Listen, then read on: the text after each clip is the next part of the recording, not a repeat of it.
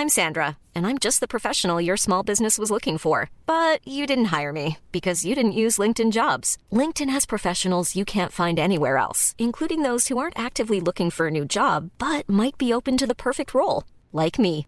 In a given month, over 70% of LinkedIn users don't visit other leading job sites. So if you're not looking on LinkedIn, you'll miss out on great candidates like Sandra. Start hiring professionals like a professional. Post your free job on linkedin.com/people today.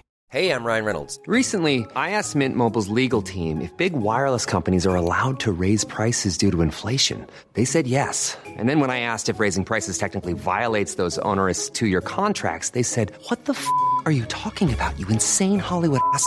So to recap, we're cutting the price of Mint Unlimited from $30 a month to just $15 a month. Give it a try at mintmobile.com slash switch. $45 upfront for three months plus taxes and fees. Promo rate for new customers for limited time. Unlimited more than 40 gigabytes per month. Slows. Full terms at mintmobile.com.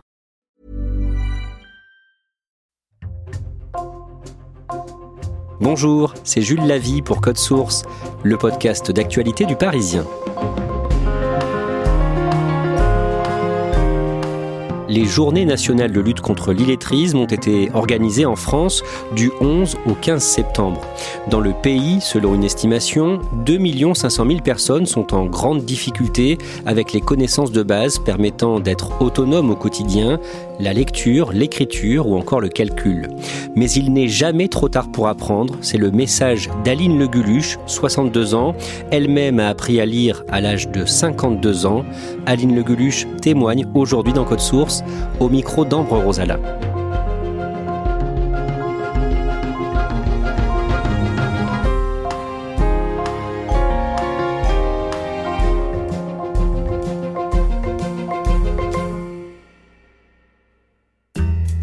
Quand je la rencontre, Aline Le Guluche est en pleine tournée de conférences à l'occasion des Journées nationales d'action contre l'illettrisme.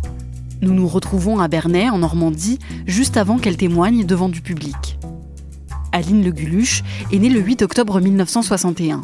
Elle grandit dans un petit village des Yvelines, en région parisienne. C'est la dernière d'une fratrie de 8 enfants et ses parents sont paysans. Moi, dans ma famille, ce qui était important, c'était se lever le matin et de travailler, s'occuper des animaux, s'occuper de, de la ferme, hein, des terrains, et etc. C'était une question de vie, quoi. C'était, fallait travailler pour manger. J'étais pas malheureuse, hein, bien au contraire. Hein. J'étais plutôt une enfant heureuse de, de gambader, de courir avec euh, et s'occuper des animaux. C'était pas, c'était pas un problème, ça, du tout. Aline ne va pas en maternelle et elle entre pour la première fois à l'école au CP quand elle a 6 ans. Son instituteur est très sévère et aller à l'école l'impressionne beaucoup. C'était un professeur sadique. Il tirait les cheveux, il tapait avec la règle, il mettait à la cave. Il y avait d'autres enfants qui avaient déjà touché un stylo et autres, mais moi pas du tout. Je n'avais pas ni touché de stylo, ni, ni eu de livre, donc c'était un peu compliqué. Donc je cassais les, plumes. Quand il a fallu apprendre les lettres, bah, je les mélangeais aussi. Donc euh, ça a été pour moi très difficile. Donc, euh, moi, je me suis aussi bloquée assez rapidement et je préférais, au bout du compte, je préférais ne plus écrire plutôt que d'être frappée sans cesse et humiliée sans cesse. J'ai rien appris sauf la peur. Aline ne sait ni lire ni écrire à la fin de l'année, alors elle redouble le CP. Mais la deuxième année est tout aussi difficile pour elle. Le mot n'est pas encore posé sur ses difficultés, mais elle souffre de dyslexie. Elle confond les lettres comme le B et le P ou encore le M et le N et elle a beaucoup de mal à reconnaître et reproduire les mots. Et son instituteur ne prend pas le temps de l'aider. Autour de moi, il n'y avait, y avait rien pour soigner cette pathologie. Et il y a beaucoup d'enseignants qui trouvaient que c'était plutôt les imbéciles, euh, ou abrutis, ou tout ce que vous voulez comme nom d'oiseau, mais, euh, mais voilà, on n'était pas normaux. À la fin de sa deuxième année d'école, Aline ne sait toujours pas lire ni écrire, mais elle passe quand même en CE1. Elle se retrouve dans la classe d'un nouvel instituteur, Monsieur Beau. Il n'était pas froid comme une porte de prison, il était souriant. il m'a éduqué à la musique, au théâtre, à, raconter des histoires. Il était très pédagogue. Avec lui, j'étais pas punie en récréation. J'avais le droit de jouer. Et puis, il était gentil surtout. Alors je progresse un peu, il prend le temps avec les lettres, il, prend, il lit à ma place bien souvent. Voilà, il prend beaucoup de temps avec moi. Et du coup, euh, j'ai plus la boule au ventre quand je viens à l'école. Aline reste trois ans dans la classe de Monsieur Beau. Elle fait des progrès, mais elle a toujours énormément de difficultés en lecture et en écriture. Puis elle se retrouve avec d'autres instituteurs, beaucoup moins patients et compréhensifs, qui recommencent à la punir à la moindre faute d'orthographe. J'arrive en sixième, bah, je maîtrise pas la lecture et l'écriture. Puis moi, j'arrive à être une jeune ado et je ne supporte plus qu'on me maltraite, qu'on me parle méchamment. Donc je réponds. Et euh, j'essayais, j'ai essayé, franchement. Mais euh, voilà, à chaque fois, si j'avais un résultat correct, c'était tout de suite que j'avais triché. C'était toujours. Euh, donc moi, je répondais, puis, à chaque fois, je finissais par être arrogante et, et je finissais par être dans le couloir je me sentais euh, inutile à l'école. Aline ne veut pas passer son certificat d'études, l'ancêtre du brevet des collèges, parce qu'elle est sûre qu'elle ne l'aura pas. À la fin de l'année de quatrième, l'adolescente a 15 ans. Elle décide d'arrêter l'école et d'essayer de trouver du travail pour gagner sa vie. Là, on se pose la question, qu'est-ce que je vais bien pouvoir faire? Ben, On ne peut pas travailler n'importe où. Hein parce que j'ai travaillé dans des restaurants quand j'avais 14 ans pour me faire des sous, mais je prenais pas les commandes hein, parce que une fois j'ai pris les commandes, de toute façon c'était pas lisible, donc euh, c'est pas la peine. Dans une boulangerie, dans tous les métiers euh, commerciaux, on peut pas. Donc j'ai trouvé de travail en usine, une usine de pâtisserie. Je fabriquais de la pâte sablée, euh, donc voilà, c'était des pétrins, des sacs de farine à porter. Je fabriquais de la pâte feuilletée. J'aimais bien, ça me gênait pas de faire ça, mais, euh, mais c'était quand même très physique. C'est physique, c'est rébarbatif. Euh, quand on est lettré, on ne peut pas faire un travail de choix. Aline arrive à cacher à ses collègues qu'elle ne sait pas lire ou écrire. Et elle le cache aussi à ses amis. Quand elle va au restaurant, par exemple, elle fait semblant de lire le menu et attend que tout le monde ait commandé son plat pour choisir le même qu'un de ses amis. Elle n'en parle pas non plus à sa famille parce qu'elle a trop honte. Du côté de ma famille, c'était tabou, ça, on n'en parlait pas. Personne n'en parlait. On disait au juste, bon, dans notre famille, on n'est pas très doué. Euh, il y a beaucoup qui savent pas trop bien écrire les mots, mais c'est pas grave. On peut pas en parler parce qu'on n'aurait pas été compris. Enfin, j'aurais pas été comprise à l'époque du tout. Je me sentais pas assez forte non plus. La honte avait pris le dessus euh, et le manque de confiance en soi depuis longtemps. À 17 ans, Aline se marie avec Marcel, qu'elle connaît depuis qu'elle est enfant. Elle tombe enceinte la même année et l'une de ses sœurs l'accompagne chez son gynécologue pour suivre sa grossesse. C'était un, vieux monsieur très très gentil. Et ensuite, il m'a, c'est lui qui m'a tout fait en fait. Hein. Il m'a dit voilà, faut donner tel papier à la sécurité sociale, il faut remplir ça. Enfin, il le remplit, tac tac tac. Et, puis euh, voilà, ma sœur m'a guidée aussi et ça s'est bien passé, impeccable. Mais ça aussi, hein, c'est compliqué. Hein. Moi, à l'époque, je suis tombée sur un gentil monsieur. Sinon, on sort de là avec notre carnet euh, de maternité. Et je sais pas comment que ça marche, moi, ça, je sais pas. Puis je peux pas, je peux pas le lire. Pour toutes ces autres démarches administratives, Aline réussit à se faire aider en trouvant des parades.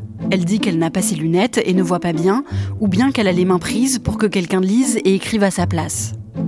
Aline attend une petite fille et décide de l'appeler Céline. Elle réussit à trouver son prénom sur le calendrier et elle s'entraîne à l'écrire pendant toute sa grossesse.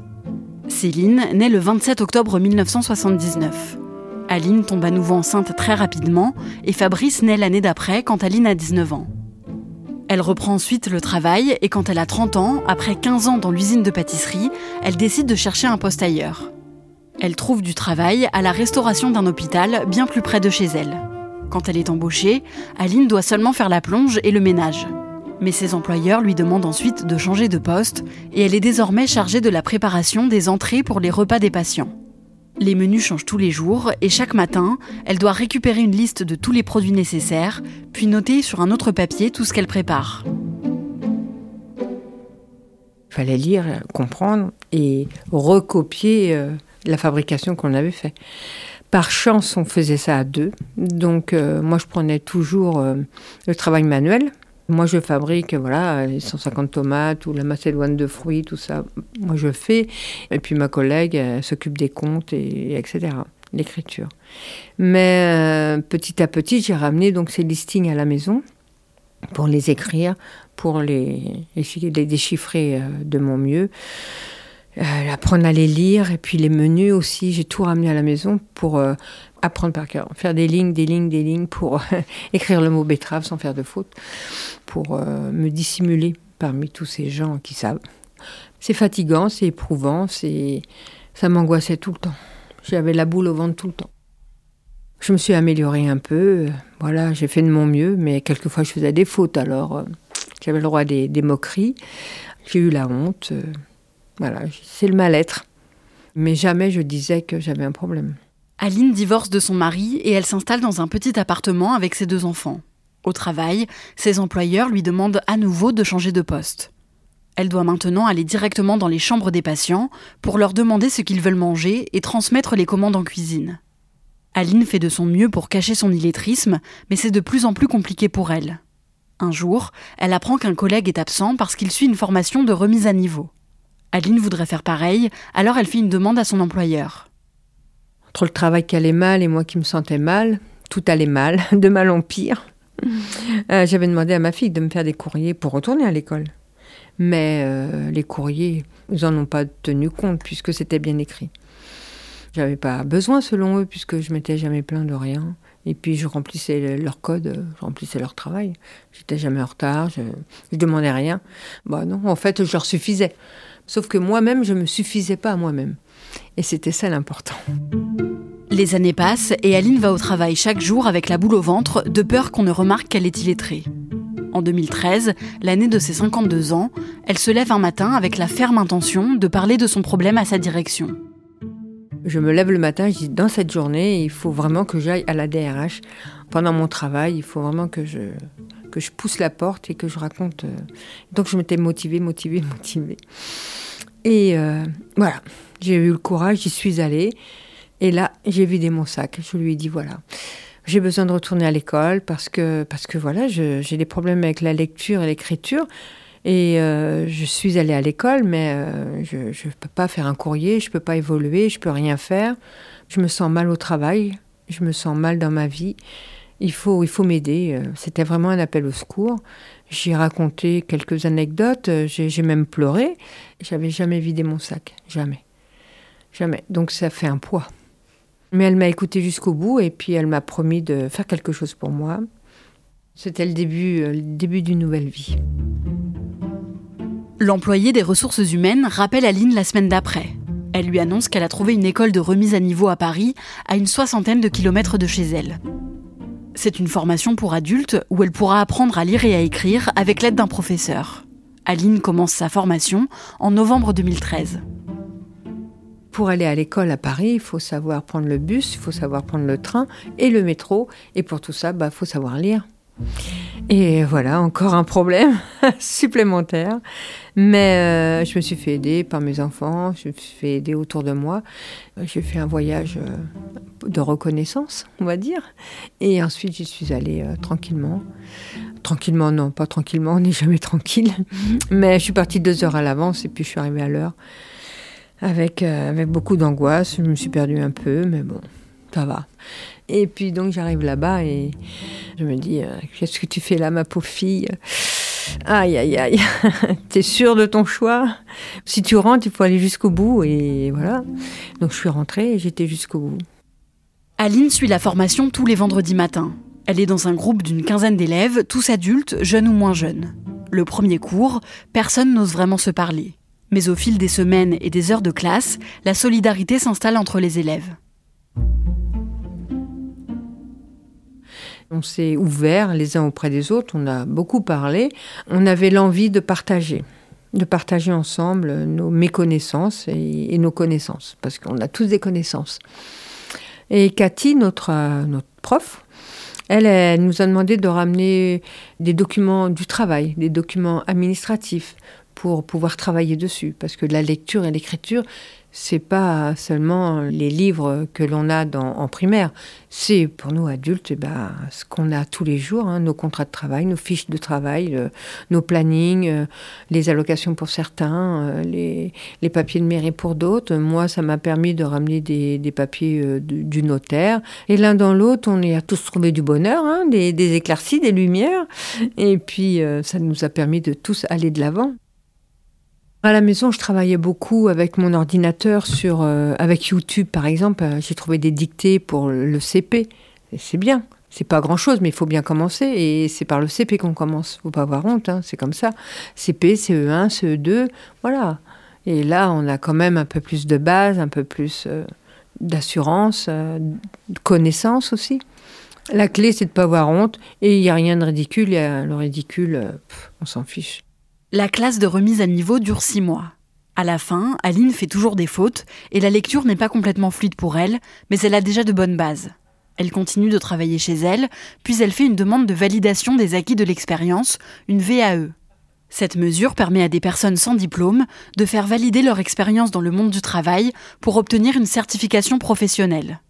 Pendant de longs mois, Aline monte alors un dossier d'une cinquantaine de pages qu'elle fait relire et corriger par sa direction pour tenter d'obtenir un CAP service hôtelier. Un an et demi après avoir commencé son dossier, elle se rend à l'examen final, un oral devant des professionnels de son secteur. J'avais peur de perdre mes moyens. Je perdais mes moyens même. Entre ma gauche, ma droite, je, me perds. Oh là là là là, quelle angoisse. J'ai tenu bon, j'ai respiré. Arrivé devant, hop, j'ai plus eu peur, ça, ça a coulé d'office. Et ben voilà, je suis passée. Et puis ils m'ont félicité, ils m'ont dit que c'était un merveilleux travail, ils m'ont remercié, ils m'ont même encouragé à continuer. Donc euh, pour moi c'était un feu d'artifice. même si les commentaires du jury sont très encourageants, Aline ne sait pas encore si elle a son diplôme. Les résultats officiels arrivent dans une enveloppe quelques semaines plus tard. Je l'ouvre et puis euh, je me dis euh, j'ai réussi ou j'ai pas réussi. C'est dans ma tête, c'était un mélange de d'angoisse et du coup, j'arrivais pas trop à bien lire en plus ce qui était écrit. Et puis euh, après, je, tire comme ça, je vois quand même le diplôme. Je suis ah, je l'ai. Bah, j'ai vaincu quoi. J'ai vaincu, j'ai gagné, j'ai mérité. Certains m'ont dit que c'est pas grand chose un CAP, c'est bon, mais qu'importe. Moi, mon CAP, il vaut euh, il vaut tout l'or du monde.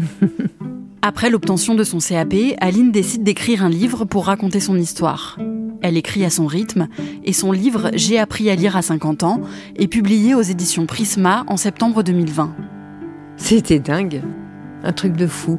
En plus, c'est moi qui l'écris. J'ai pas dit à quelqu'un de l'écrire à ma place. J'ai dit de le corriger. Mais personne l'a écrit à ma place. Ce livre, c'est pour les gens en situation d'illettrisme que je l'ai fait, pour leur dire qu'ils ne sont pas seuls. Ils ne sont pas seuls dans cette misère d'incompréhension, dans cette misère de vie.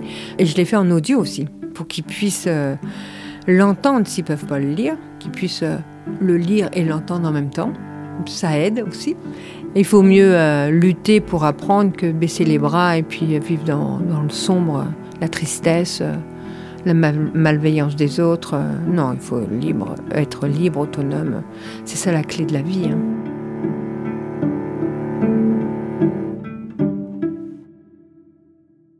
Tu l'évoquais dans ton reportage, Aline Le Guluche donne des conférences sur le sujet, elle a donc écrit un livre.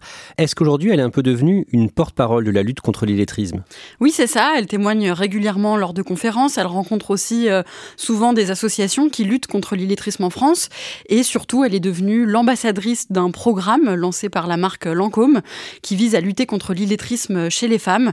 Donc c'est vraiment un combat qu'elle mène au quotidien et tout ça elle le raconte d'ailleurs dans un deuxième livre qu'elle a écrit. Euh, encore une fois, et qui s'appelle Mon combat contre l'illettrisme et qui est sorti le 7 septembre euh, aux éditions Prisma. Merci Ambre Rosala. Cet épisode de Code Source a été produit par Thibault Lambert, réalisation Julien Moncouquiole. Je redonne les références du livre d'Aline Leguluche, J'ai appris à lire à 50 ans. C'est publié aux éditions Prisma. Si vous êtes directement concerné par l'illettrisme, un numéro vert est disponible pour vous aider, le 0800 11 10 35, un numéro à retrouver sur la fiche de ce podcast. Code Source est le podcast quotidien d'actualité du Parisien. Vous pouvez nous écrire code source at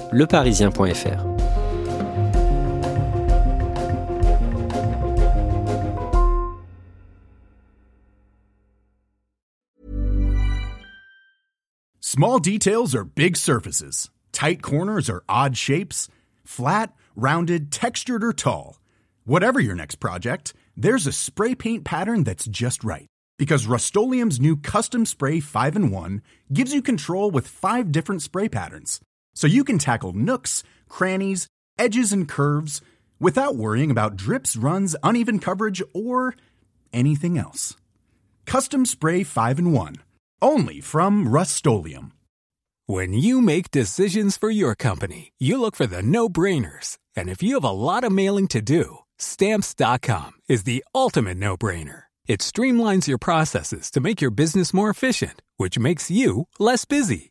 Mail checks, invoices, legal documents, and everything you need to keep your business running with Stamps.com. Seamlessly connect with every major marketplace and shopping cart. Schedule package pickups and see your cheapest and fastest shipping options from different carriers with rates up to 89% off USPS and UPS rates. And with the Stamps.com mobile app, you can take care of mailing and shipping wherever you are. Make the same no-brainer decision as over 1 million other businesses with Stamps.com. Sign up with Code PROGRAM for a four-week trial, plus free postage and a free digital scale. No long-term commitments or contracts. That's Stamps.com. Code PROGRAM.